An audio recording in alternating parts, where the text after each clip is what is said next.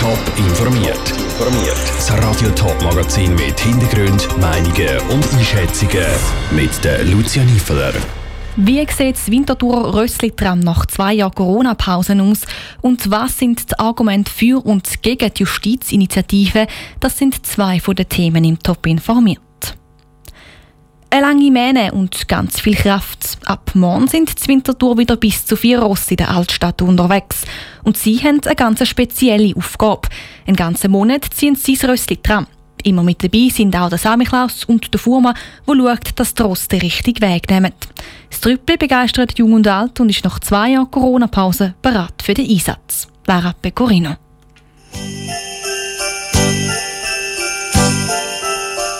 Noch einmal schlafen und dann ist es soweit. Edle Ross mit Sternengewändli ziehen wieder einen Wagen durch die Winterthurer Altstadt.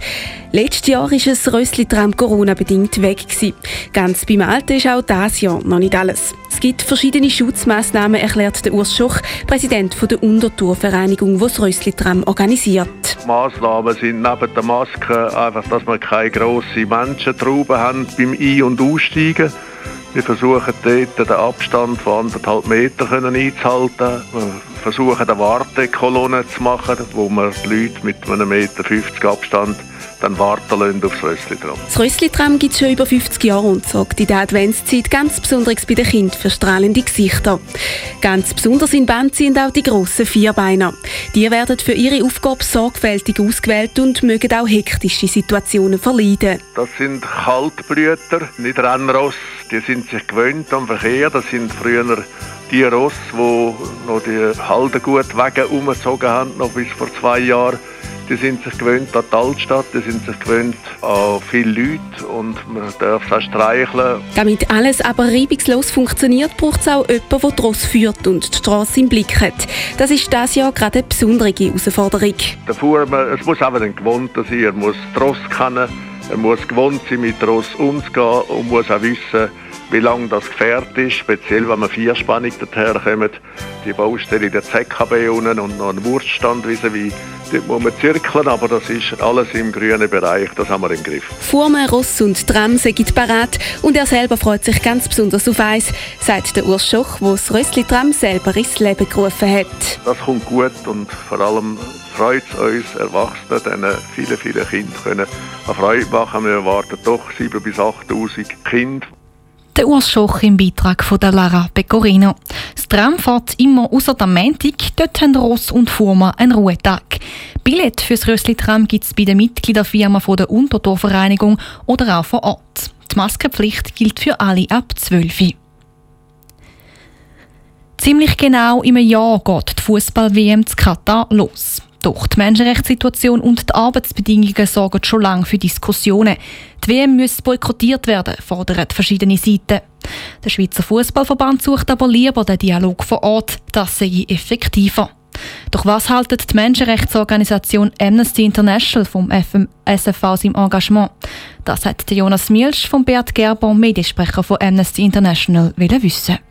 Gespräche sind wichtig und richtig. Wir haben auch von Amnesty International her recht grosse Hoffnungen gehabt in die Arbeitsgruppe, die die Menschenrechtssituation in Katar hat unter die Lupe nehmen äh, Wir dann aber recht enttäuscht von dem, was rausgekommen Also die ganz kritischen Fragen sind offensichtlich nicht gestellt worden. Probiert da Katar ein bisschen sein Image damit zu verbessern, dass man da die internationale Presse einladet, um sich selber mal ein Bild vor. Aber das ist eigentlich nicht das richtige Bild, sondern es gibt eben noch, wie Sie gesagt haben, immer noch die andere Situation. Absolut, das ist ein komplexes Bild und klar, es hat Verbesserungen gegeben und gewisse Sachen sind tatsächlich auf gutem Weg. Nur man muss wissen, es sind über 2 Millionen Arbeitsmigranten ins Land geholt worden, das sind über 90 Prozent der Arbeitskraft das eine riesige Herausforderung ist und die Herausforderung ist noch nicht umfassend angegangen worden. Es gibt Vorzeigeprojekte, es gibt schöne Bilder jetzt und Katar ist extrem bemüht, äh, das Image hier aufzupolieren. Wir haben einfach andere Bilder gesehen, wir haben das auch dokumentiert von Unterkünften, die unter jedem Hund sind, von Leuten, die weiterhin um ihre Rechte kämpfen.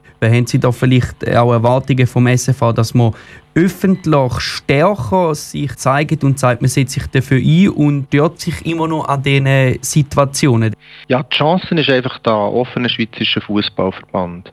Die Mittel zu brauchen jetzt. Und es ist eine Situation, wo Katar ist sehr empfänglich auf, ähm, auf äh, Kritik und auf Druck von außen, weil es geht nur darum, jetzt da für das Land irgendwie ein positives Image zu bieten der Welt. Und da ist es gerade im eigentlichen Interesse ja auch vom Fußballverband die Chance nochmal zu packen und sich öffentlich und deutlich positionieren und sagen, das erwarten wir und wenn wir so Turnier an so einem Ort durchführen, dann erwarten wir, dass minimale Rechte von Arbeitern eingehalten werden.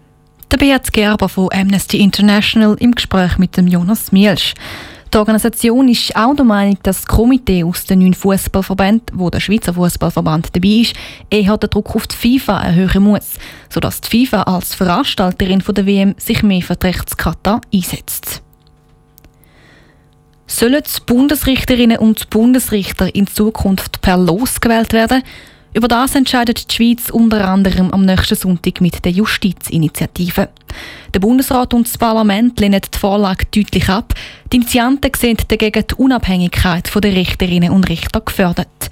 Aus dem Bundeshaus berichtet Cosette Espinosa. Heute werden die Bundesrichter innen vom Parlament gewählt. Alle sechs Jahre gibt es eine Wiederwahl. Das Parlament schaut darauf, dass es eine angemessene Vertretung gibt von den politischen Parteien. Die Justizinitiative die will neu, dass das Los entscheidet und dass es keine Wiederwahl gibt. Die Justizministerin Karin Keller-Sutter warnt. Bundesrichterinnen und Bundesrichter würden nicht mehr in einem transparenten und demokratischen Verfahren durch die Bundesversammlung gewählt, sondern ihre Wahl würde dem Zufall überlassen. Geht nach der Initiant innen, dann soll künftige Fachkommissionen Vorselektion machen von den Bewerbungen und nachher würde eben gelöselt. So würde auch die Parteizugehörigkeit von einem Bundesrichter oder einer Richterin keine Rolle mehr spielen, erklärt Karin Stadumann vom Initiativkomitee. Ich bewerbe mich auf einen Job, weil ich das Gefühl habe, der Job interessiert mich und ich bringe meine Qualifikationen mit.